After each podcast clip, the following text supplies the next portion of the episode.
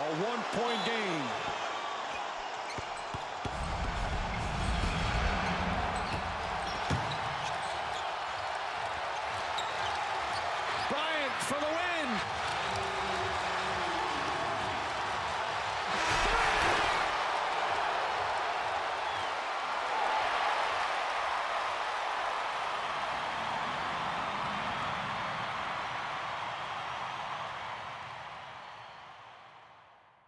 Basketball.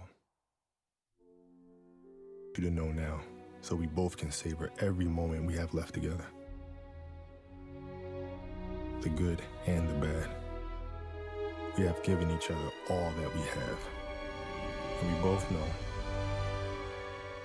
no matter what I do next, I'll always be that kid with the rolled up socks, garbage can in the corner, five seconds on the clock, ball in my hands. Five, four,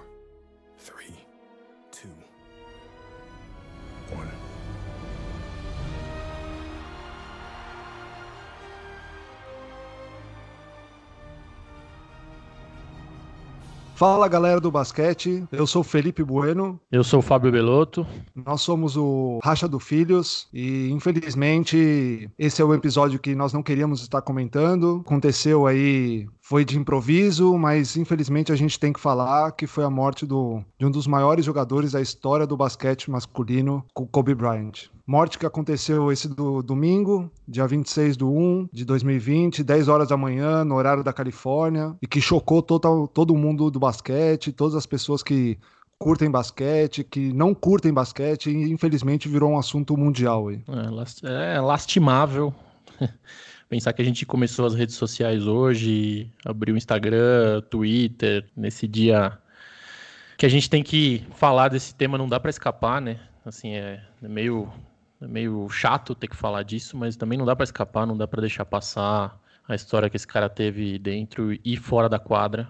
É um negócio fora do normal, não só pro basquete, como pra esportes em geral, como para carreiras em geral, como influenciador, como qualquer coisa, pai, não sei, líder. O cara realmente tem muita, muita bagagem, a gente tem que, tem que falar.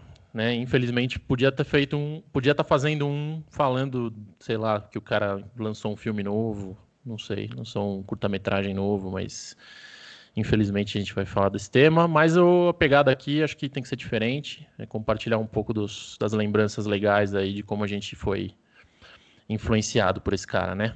É, isso aí. É, que você, como, que, como que o Kobe Bryant influenciou a sua, a sua carreira, a sua vida, a sua, suas histórias né, de infância? O que, você pode falar um pouquinho, Fábio? Cara, esse esse atleta, ele é um, um caso a ser estudado, né? Então, ele não é uma pessoa normal, nunca foi uma pessoa normal, por, por como foi a trajetória dele no basquete profissional e por como o cara se expressa dentro da quadra, fora da quadra, por, tal da, por conta da Mamba Mentality, depois você explica um pouco aí, é, mas não é um cara que, que vai passar como só um baita jogador de basquete, como vários outros vão passar e já seria um, um super adjetivo. Esse, esse é um, um, um jogador que vai passar deixando aí uma marca no profissionalismo, uma marca de como, como trabalhar duro, independente de qualquer coisa,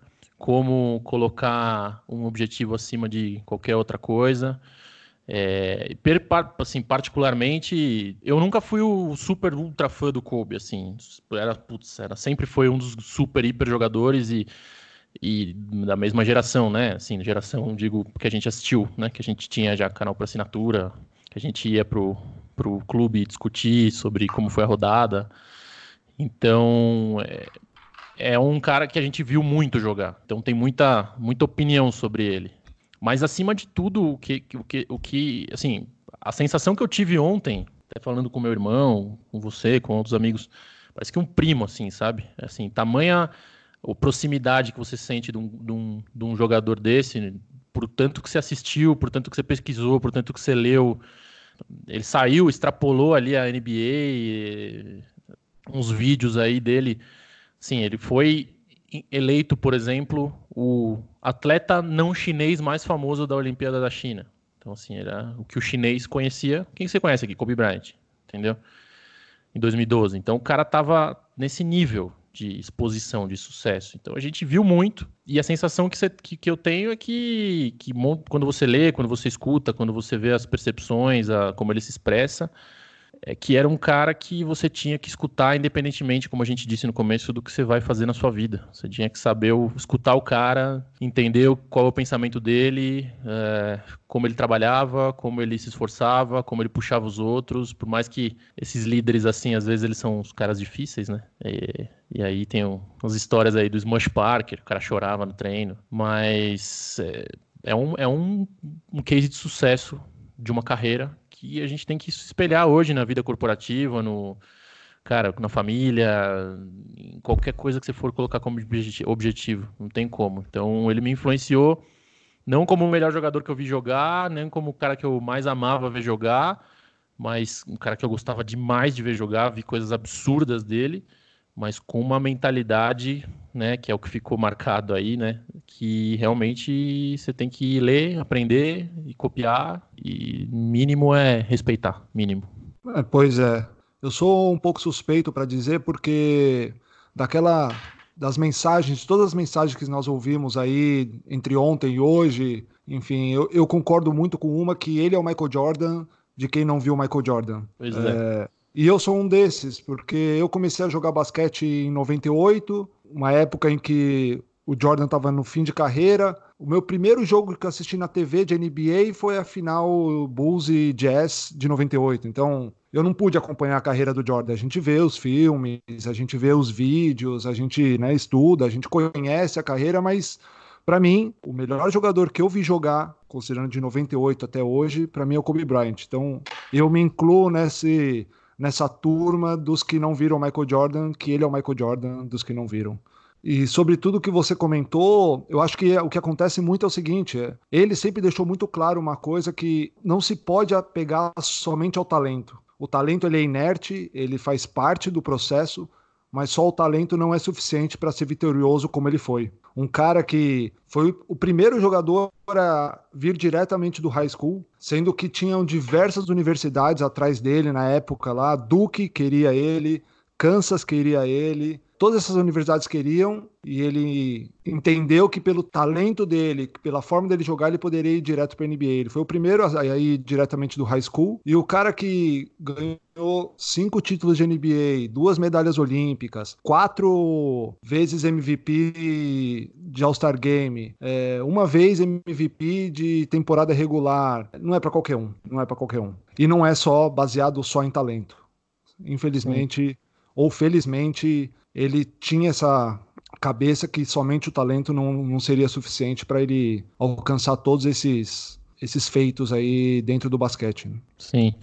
É, e um outro ponto, que é o que o cara ficou conhecido até pelo, pela carta, né? Pelo Dear Basketball, que depois virou documentário, ganhou Oscar. É o respeito que esse cara tinha pelo jogo. E aí você transfere jogo por trabalho, né? Então, o respeito que ele tem por o que dá a condição de vida que ele teve para a família dele, para as filhas, para que Deus a tenha também, né, a Gigi. Então, assim, isso é uma coisa também super transferível para qualquer outro lado, assim, sabe? É respeitar o seu chefe, o cara que tá te pagando, nesse sentido, sabe? De meu, as coisas que estão sendo proporcionadas para você, você se entregar para elas de alguma maneira. E esse, esse é um, um outro aprendizado, as analogias que ele fazia, cara, que puta, quadra de basquete é a vida, velho. Tem tem momento que vai ser difícil, tem momento que é legal, tem momento que é ruim, tem momento que meu, você não consegue dar cabeçada, que tem dia que você acorda mal e a vida é igualzinha. Então, o cara encarava isso com a mesma complexidade, sabe? Eu não sei, eu nunca vi nenhum dado aí, mas esse cara era meio gêniozinho, assim, de verdade, né? Assim, você vê pelo jeito que ele se expressava, as coisas que ele pensava, assim, eu acho que ele tinha um, um QI de gênio aí. Então, outra, outra, outra coisa que vai ficar, vai ficar muito marcada dele é esse tipo de relação que ele tinha com, com a quadra de basquete, aí talvez seja o que eu mais é, respeito, esse, essa lenda, é, o tamanho da entrega que o cara teve e como ele expressou isso, deixou todo mundo saber, sabe? Putz, isso é, é muito legal, cara. Isso é muito legal e é meio único, assim. Eu não me lembro de outro que conseguir expressar tão fácil com palavras em entrevista, assim, esse essa relação que a gente tem com o basquete, assim, isso ele é, ele é, ele é único nisso. Eu acho que isso, transferindo tudo que você comentou numa só palavra, é profissionalismo. É, era um cara super profissional que ele em várias entrevistas e mesmo depois de, de encerrada a carreira ele sempre falou que o que mais importante para ele é a busca de, pela excelência. Se o cara precisava, se nós como profissionais comuns, se nós trabalhamos 8 horas, 10 horas por dia para para buscar excelência dentro do nosso trabalho, por que não um jogador de basquete também não tenha que trabalhar 8, 9, 10, 12 horas por dia para que ele consiga alcançar a excelência dele? Não é só, de novo, não é só em função do talento, é em função de muito trabalho também. E eu acho que isso, quando a gente fala da mentalidade mamba, enfim, tudo isso que veio depois, acho que também tem muito a ver com em 2003, quando ele foi acusado por assédio, né? E ele, numa entrevista o New Yorker em 2014, ele comenta que ele, ele, comenta que se inspirou muito no filme do Kill Bill, né, do Quentin Tarantino, para criar esse alter ego dele. Ele não queria que o, que o nome dele estava um pouco manchado assim na mídia, né? Então ele criou um alter ego para que ele conseguisse continuar indo para frente, seguindo a carreira, para que ele não deixasse isso para trás, para que não ficasse estagnado, entendeu? E forma dele, dele conseguir superar isso. Ele até comenta que ele fala assim: quando você ia assistir um, um filme do Hulk, você não estava indo lá para assistir o, o Dr. Banner, você estava indo para assistir o Hulk. E foi mais ou menos a mesma coisa que ele, que ele quis criar, do tipo, agora você não tá indo lá assistir o Kobe Bryant, você tá indo assistir o Black Mamba. Acho que foi um pouco nesse sentido aí que ele, que ele criou essa, esse personagem, esse alter ego dele. E isso para mim comprova esse, essa possibilidade desse, desse, desse, desse, dessa, dessa genialidade dele. Não sei, isso me parece coisa de, uns caras meio louco, assim, que tem essas, essas, essas cismas, assim, e isso é geralmente coisa de quem é de quem é um pouco, um pouco gêniozinho. Mas, assim, uma baita de uma tristeza, acima de tudo, ver tanta gente que, meu, não tem nada a ver com basquete, sabe, reconhecendo isso. Eu acho que todo, muita gente que está escutando sabe, mas é, tomara que um monte de gente que vai escutar também não, não saiba, mas eu moro na Colômbia, que o basquete é mais ou menos o balé aquático para o Brasil. Assim, não existe. Cara, aqui era esse o tema. Hoje era esse o tema. Assim, eu fui, coloquei o fone de ouvido para ir na farmácia ali. Meu, a rádio daqui falando. Hoje o programa é dedicado para o Kobe Bryant. Cara, meu, a gente está na Colômbia, esse esporte nem existe aqui esse cara chega aqui com esse com essa inspiração que todo mundo conhece, todo mundo sabe um pouco da história, sabe algum detalhe, sabe de alguma história dele, dessas histórias de treino louco, que o cara acordava de madrugada, acordava o preparador físico, vamos bater bola, que o, o Jamal Crawford disse que chegou lá, combinou com ele de treinar mais cedo, vamos treinar hoje 5 e meia, 6 e meia da manhã.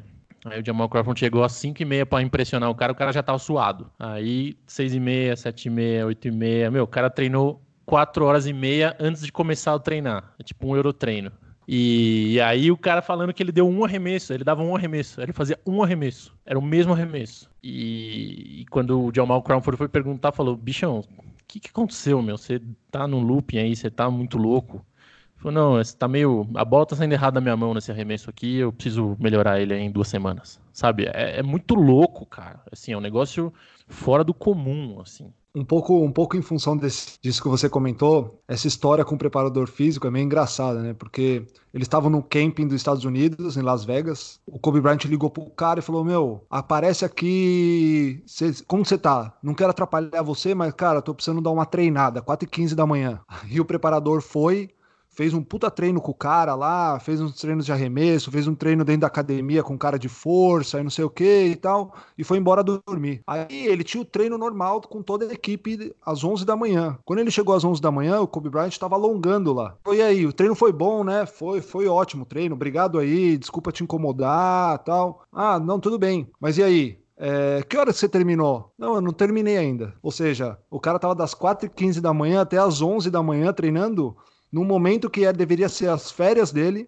porque era um camp para as Olimpíadas, é, é, outra história. Parecida com essa também, tem uma história do Chris Bosh e do Dwayne Wade, que eles contam também, que é mais ou menos parecido com essa, assim. Eles também estavam lá no camp para nos treinamentos da seleção americana para as Olimpíadas. E aí os caras desceram 8 horas da manhã para tomar o café. A hora que os caras chegaram para tomar o café no hotel, o Kobe com, com um saco de gelo no joelho, todo suado. O que vocês estão fazendo? Não, tava dando, tava treinando. O cara acordou às 5 horas da manhã para treinar jun, junto com os caras da seleção. A gente não tá falando que ele tava, tá, ele tava na seleção americana. Uhum.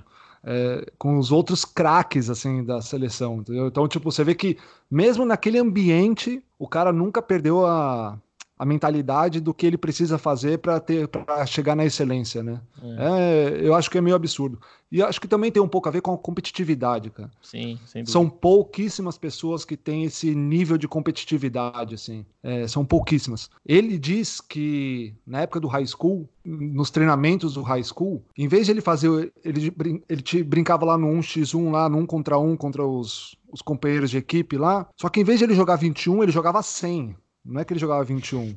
Era até fazer 100 pontos. O pessoal perguntou, mas por que, cara? Por que você tinha esse tipo de, de comportamento no high school, né? Ele falou assim, cara, dentro de uma equipe você precisa trazer competitividade. E é nesse um contra um, é onde você provoca competitividade nas outras pessoas também é outra cabeça. Isso a gente está falando high school, o cara devia ter 15, 16 anos, né? Não é, um, não é uma pessoa já formada intelectualmente para ter essa, esse tipo de opinião. Então, realmente era diferente, bem diferente. Sem dúvida. É, prova provavelmente mandou 11 moleque pro, pra terapia depois seis anos seguidos da vida. para voltar a ser um ser humano normal, porque ele devia comer o cérebro dos amiguinhos dele. Mas é isso, assim, mais de uma entrevista falando um negócio parece óbvio. Cara, um executivo chega no escritório às 8 da manhã e vai embora às 8 da noite. Por que, que eu tenho que treinar aqui das 8 às 10, ir para casa e treinar das 3 às 5? E eu tenho claras memórias da minha época de jogador, principalmente na época dos treinos de dois períodos, já que eu tava já no, jogando também no adulto, que eu odiava. Eu falava, velho, eu preciso de uma hora para minha casa dormir, fazer uma naninha. E você vê quão, quão bosta eu era, por isso que provavelmente eu não virei jogador. Mas assim, olha a distância da, do, do, pensamento, assim, depois beleza, depois a gente começa a trabalhar e, e, muda totalmente a chave, e hoje é normal, né, a gente ter essa entrega, a milha extra aí. Mas é, é uma coisa que o atleta brasileiro não tem, desencana, assim, sabe? É, eu não lembro de ter um cara, na época que eu jogava nesse, no alto nível, que tinha essa, essa, essa força para fazer as coisas, assim, sabe? Tipo, cada momento de descanso era um era uma dádiva. O cara, assim, que a gente queria que se multiplicasse, não que que o negócio é, se transformasse em mais esforço. Mas enfim, isto posto, só queria fazer um comentário extra, muito interessante. A gente teve junto a oportunidade de ver esse cara de perto. Então, teve um evento no Ibirapuera, putz, cara, não me lembro o ano, 2012, 11, não, 14, talvez um evento coube no parque, no qual foi um. Teve ali um jogo entre o Sub-23, né? Que tinha o Raulzinho, tinha o Felício. Cara, o Felício é muito cabeçudo, né? É impressionante a cabeça dele. Quem mais que tinha? Esse Demetrio que tá no Flamengo, eu me lembro. O Léo tá... Mendel.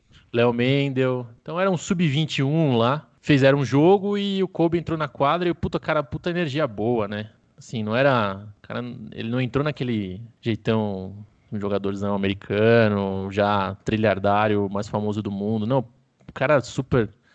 Uma, uma baita energia legal, cara, meu, carismático pra caramba, enfim. É lógico, né, que era super preparado para isso, mas eu lembro muito bem desse dia aí. Tava a gente, mais uns dois, três filhos aí. Então foi um dia muito legal. Tivemos pelo menos a, ah, não jogando, não cheguei a ver jogo, infelizmente, mas pôde ver o cara muito de pertinho, a gente tava na beira da quadra, assim, foi legal pra caramba. Falando em lembranças, assim, que outra lembrança você tem do Kobe, assim, jogos dele? O que, que você teria para assim, para que tá na sua lembrança, que você não, não tem como esquecer, assim, que você tem que pontuar, por exemplo, os jogos da vida do Kobe Bryant? Ah.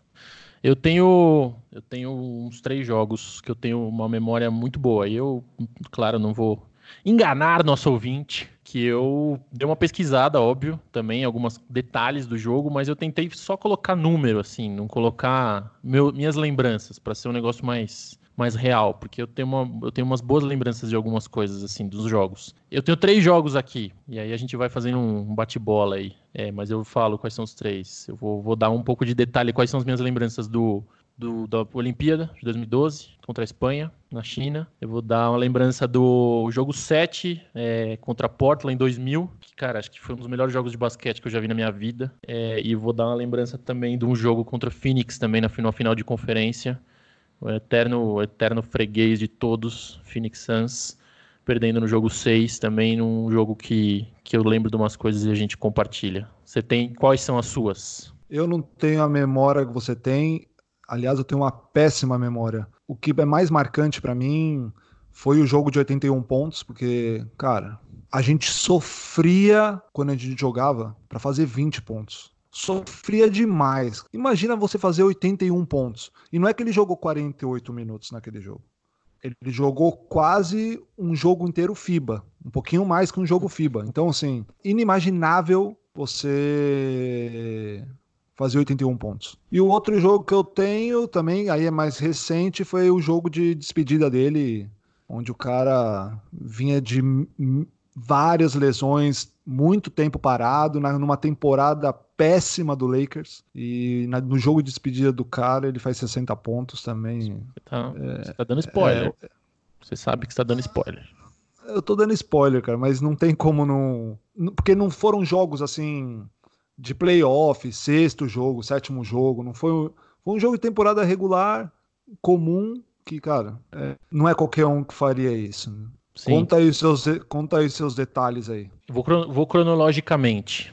Então, primeiro que eu, que eu me lembro muito bem foi esse jogo 7 em Los Angeles, Lakers e Portland. Cara, dois times absurdos que quando você vai se dar conta, eu de novo deixei as, os lances que eu tenho na minha cabeça, não, não anotei, mas eu, anotei, eu tô aqui com, com umas coisas abertas de número aqui.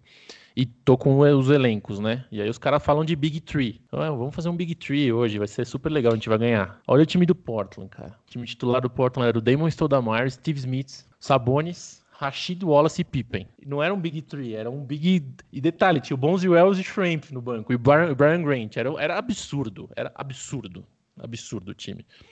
E o time do Lakers também não era nada mal. Kobe Shaq, óbvio, né? Robert Horry, o Ron Harper, que mais? Brian Shaw, que matava muita bola, Rick Fox, matava muita bola também. Ou seja, puta, um puta jogo. Um puta jogo. É... Jogo 7, né? Jogo 7, numa época que Los Angeles ainda lembrava como que era ganhar. Então, meu, a torcida, assim, arrepiando. E o que eu lembro desse jogo, muito bem, é que o Shaq começou muito mal esse jogo muito mal, porque o Sabonis ele tinha um matchup foda com o Shaq.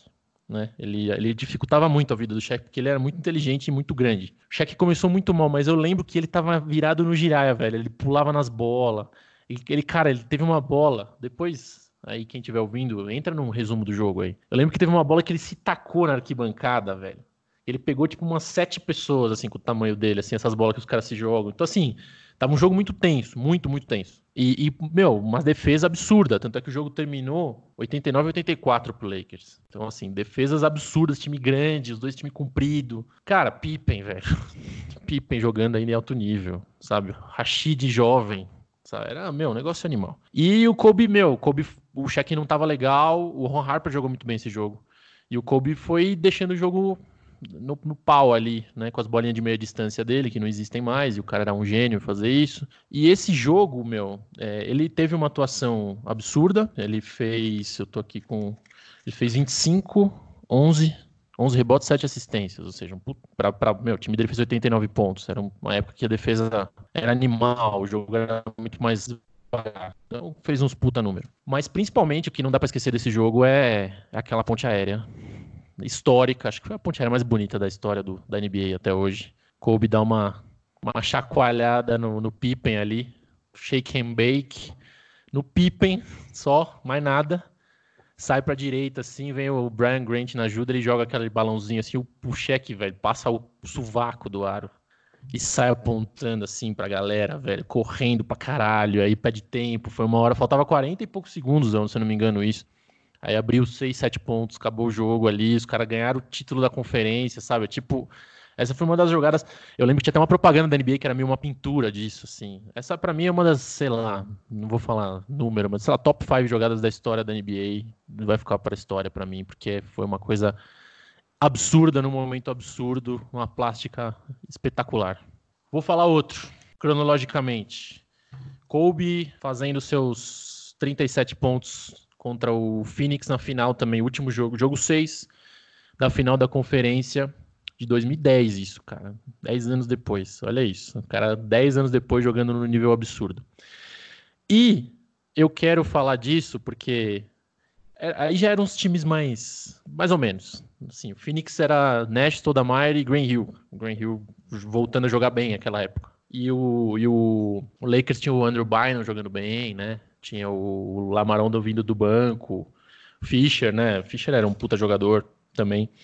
E esse jogo não, esse jogo aí foi um jogo de Kobe. Esse jogo foi um jogo que o Kobe pegou. Esse aqui eu anotei só uma ordem cronológica aqui. Ele começa a matar umas bolas. E aí, de novo, eu, eu, eu convido a todos para depois procurar os highlights. Ele começa a matar umas bolas na cara do Green Hill, cara. Que dá nojo do cara, velho. Ele e o Green Hill era um puta marcador, né? Porque ele era grande, tinha uns bração e ele era muito inteligente. E o Green Hill grudado nele. Tinha umas bolas que o Green Hill tava dentro dele, meu sabe? Tava assim, é, é um negócio assim. Hoje, o, o, com, as, com a juizada, como é com o James Harden, por exemplo, a juizada expulsar o cara. Tava marcando Harden, entendeu? E, porque eu, e não dava nem falta. Mas eu lembro de duas bolas específicas, assim, uma faltando mais ou menos, sei lá, um minuto e. dois minutos, sei lá.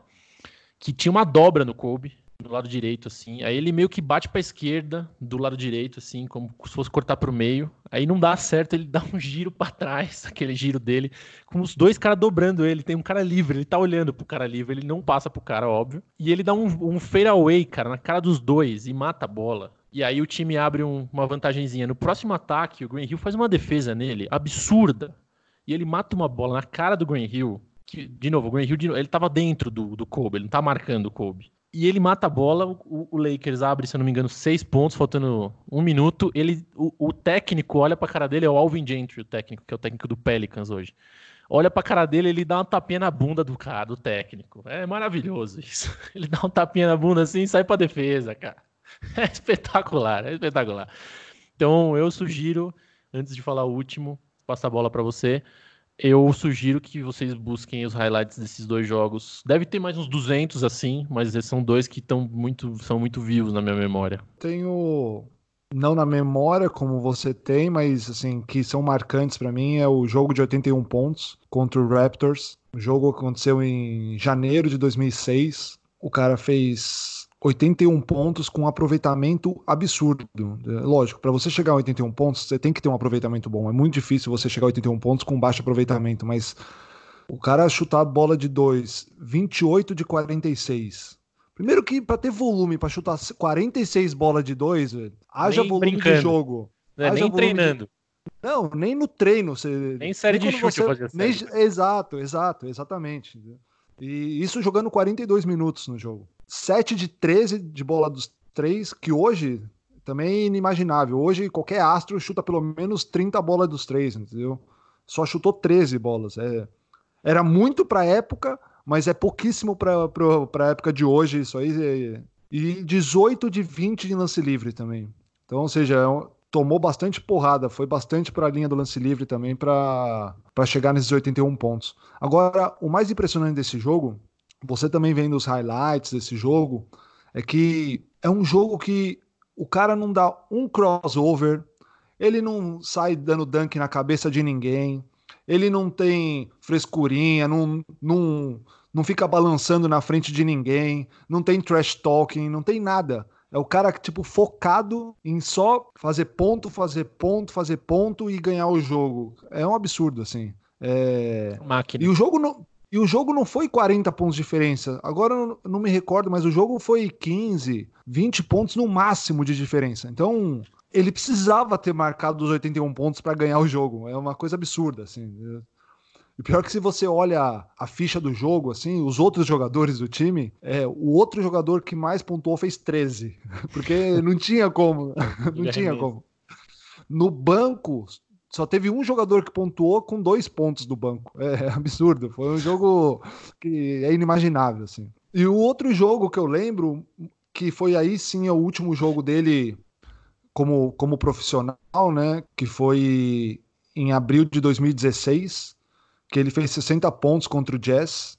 Num jogo que também, de novo, ele jogou só 42 minutos, vindo de lesão, muito tempo parado, com o time do Lakers um time bem mais ou menos, inclusive o Huertas jogava nesse time aí, um time com vários problemas internos e o Kobe vinha de uma extensão de contrato que foi muito foi muito mal comentado na polêmico, nas mídias, polêmico. polêmico, polêmico. E mesmo assim ele também teve um aproveitamento de dois pontos, ele chutou 22 de 50. De novo, o cara chutou 50 bola de dois na já em 2016, onde já vinha com essa mudança do, do, conceito das bolas de dois e bolas de três, né? Onde a gente já não já estava acabando já o, o chute de meia distância. E cara, para mim foi um jogo absurdo assim. Acho que não foi o jogo não foi tão absurdo no, no sentido de highlights assim, eu, assim, foi mais para mim a lembrança tá muito por um, no fim de carreira com 36 anos, 36 para 37 anos fazendo 60 pontos no jogo de despedida dele, com o Staples Center lotado. O pessoal foi lá só para ver os últimos minutos dele em quadra e acabou vendo um jogo que ele fez 60 pontos. Acho que isso aí foi um absurdo, assim, na, na, minha, na minha memória. Fala muito do foco do cara. Claramente ele, ele se preparou para isso. Era. Ele não quis ser só mais uma despedida, como foram várias, que já não seria, né? Porque cada, cada cidade que ele passava fazia uma homenagem e tudo mais. E ele conseguiu que a despedida dele fosse épica, porque ele é muito focado, ele é muito louco. É... Bom, o meu último que eu tenho também, para não ficar tão extenso, eu sou daquele cara, sou daquele, daquele tipo de comentarista esportivo que, por exemplo, assim, o, o, o, jogador pode ser o melhor jogador do mundo de futebol. Se ele jogar mal na Copa, ele é um bosta. Não adianta. É um, por isso que o Messi, para mim, é um bosta. E eu a Copa do Mundo do basquete é a Olimpíada, não adianta. A Olimpíada é o que tem de a nata do basquetebol mundial, onde os caras é o único torneio fora do, dos torneios principais, NBA, Euroliga, NBB, ACB, que os caras fazem questão de chegar na ponta dos cascos da melhor forma, que eles se preparam para isso. E o fazia muito tempo, né, que os Estados Unidos não conseguiam juntar um time um time fera, assim, um time realmente com os caras melhores que tinham cada posição, 2012. Não tinha mais essa, essa parada do, do, do Dream Team, mas é, foi um. Não, não, o Gastão tá fazendo aqui para mim que foi 2008, não, foi 2012, velho. É, foi em Pequim, foi 2000, 2008 foi Londres. Não, foi? contrário, foi contrário. 2008 Pequim, Pequim 2012 ah, Londres. Ah, então foi em Londres, sei lá. Bom, eu sei, cara, que os caras pegaram aquela Espanha também doente, né? É um time Pogazol, melhor fase da carreira, Navarro absurdo, Ricky Rubio já jogando altíssimo nível, Rudy já tendo ido para a NBA voltado para o Real Madrid. E estava desde o começo claro que ia ser um Estados Unidos e Espanha, não foi uma competição que teve para outros times. Só que pelo elenco que os Estados Unidos levou, só para a gente dar uma lembrada, né? Kevin Durant, Kobe Bryant, Dwight Howard jogando muito na época, já tinha o James Harden, já levaram o Anthony Davis como novato, Igodala, é, Kevin Love, Carmelo, que sempre foi o melhor jogador das seleções dos Estados Unidos, ele joga um basquete FIBA, né? É, Deron Williams jogando muito Westbrook, e tinha lá o Tyson Chandler, só para dar um, uma protegida no aro. E começou o jogo, Estados Unidos jogando muito bem, como jogou todo, toda a temporada, toda competição. Kevin Durant matando muita bola, umas bolas. Parecia que ele tava brincando. Tanto que ele fez 30 esse jogo, Kevin Durant. Por um jogo da FIBA final, é muito ponto. E vai o primeiro tempo. Vai, os Estados Unidos vira ganhando de 12, 13. Volta pro terceiro quarto, a Espanha já dá uma blitz. Volta marcando zona, eu lembro. Aí fudeu com os caras, né? Fudeu com os caras. Tinha o LeBron, né? Óbvio, esqueci de falar do LeBron. Fudeu muito com os Estados Unidos porque era uma, era uma zona muito bem marcada. A Espanha é foda, né? Taticamente é, é muito boa. E, bom, aí começou o bichinho a mostrar que ele sabe jogar qualquer, qualquer basquete, né? Então, de novo, convido a todos a olhar os highlights desse jogo. Ele começou a jogar um basquete que ele nunca jogou, porque ele cortava a zona e tirava a bola para os caras chutarem de três do outro lado, virava a bola, achava os ângulos, meu, teve umas duas bolas que ele cortou para o meio, assim, ele subiu para a bandeja, ele saiu a ajuda do cara do meio da zona, ele deu embaixo, assim, para o Dwight Howard, Dwight Howard tal. E a Espanha respondendo, respondendo, respondendo, respondendo. Chegou faltando uns seis minutos do jogo tava dois pontos, cara. Não sei se você se lembra disso. Ficou dois pontos faltando cinco minutos com esse time dos Estados Unidos. Aí, meu, aí o bicho começou a, a fazer chover. Ele fez uma bola que ele cortou pro meio, fez um três tempos, assim. Aí ele deixou um passe pro Lebron embaixo da cesta livre. Aí ele matou uma bola de três, faltando três minutos, que ficou, sei lá, quatro pontos. Foram pro ataque a Espanha, erraram, os Estados Unidos errou, voltou, faltando dois minutos e meio. Ele mata aquela bola super famosa, que ele dá uma ciscada, volta, sem tirar o. sem bater a bola, volta e o Rudy vai cair meio na ciscada, vai dar tentar dar o toco na bola de três, ele mata uma falsa sexta de três, faltando dois minutos e meio, que vai de três para seis pontos e manda o Rudy calar a boca, assim, põe a mão na boca, assim, cara. É. Dá até arrepio aqui, velho. Então, é mais uma mais uma lembrança que vai ficar desse, dessa lenda aí. De novo, o cara consegue dominar qualquer sentido do jogo, desde um jogo que você falou aí que não valia nada, fazendo 60 pontos, até uma série, jogo 7 de playoff, até uma final de Olimpíada, que para mim é o, é o momento maior, para mim maior que uma final de NBA para o basquete. A gente finalizar aqui, para aqueles que gostam do basquete, mas também tem interesse em outros que, que transcendem o basquete aí, eu sugiro a todos, tem uma entrevista no YouTube, que é uma entrevista já agora falando do Kobe Bryant businessman, é como um cara já de negócios, ele falando um pouco das, das empresas dele, ele falando como que ele é o como que é o Kobe Bryant businessman, como que é a rotina dele. Inclusive, é nesse vídeo que ele explica por que ele começa a usar helicóptero todos os dias, enfim. É triste, mas é, é totalmente justificável o que ele diz. Eu não vou, eu não vou dar highlights aqui, eu não vou, não vou falar. Sugiro a todos que vejam esse vídeo aí, que ouçam esse vídeo aí na, que tem no YouTube. É uma entrevista com o Alex Rodrigues, o A-Rod, não sei se todo mundo conhece, o astro do beisebol, que jogou no, no Yankees por muitos anos e um outro rapaz chamado Big Cat. Então, se vocês colocarem lá interview Alex Rodrigues and Big Cat Kobe Bryant, vocês vão achar. É muito legal a entrevista. E ele fala um pouquinho também desse lado dele pós-carreira, de como que, o, como que a carreira influ, estava influenciando na vida dele no pós-carreira, o que ele trouxe do basquete para os negócios. É muito legal, muito legal. Eu acho que Vale a pena, é um, é um vídeo pequeno, acho que estão 25 minutos de vídeo, alguma coisa assim. Mas é uma entrevista muito legal. Sugiro a todos que, que vejam esse vídeo aí. E a minha dica é assistam Dear Basketball. Além de ser ganhador de Oscar, é realmente uma declaração, é curta-metragem, então é super rápido. E é uma declaração de amor ao, ao nosso esporte aí, que acho que todo mundo gostaria de ter pensado, ter feito, ter tido a oportunidade de fazer. Para quem cresceu jogando basquete, assistindo esse cara, que é, de novo, não precisa nem falar que é lenda. Como você bem disse, transcende aí o esporte, transcende negócio. Ele faz com que a gente tenha ele como ícone em qualquer discussão sobre profissionalismo, sobre esporte, sobre família, sobre qualquer coisa.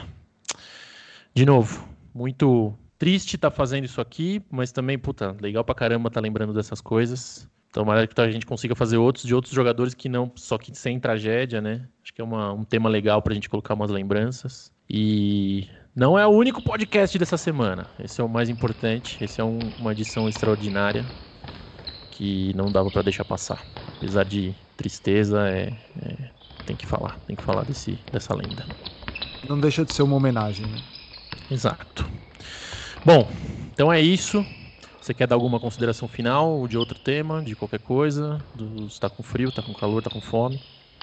Fome eu sempre tô, mas é, a gente espera que talvez a gente tenha passado um recado legal, que a gente tenha entretido vocês por esse tempo todo aí. Valeu, galera. Um abraço e até o próximo. Um abraço. Tchau, tchau.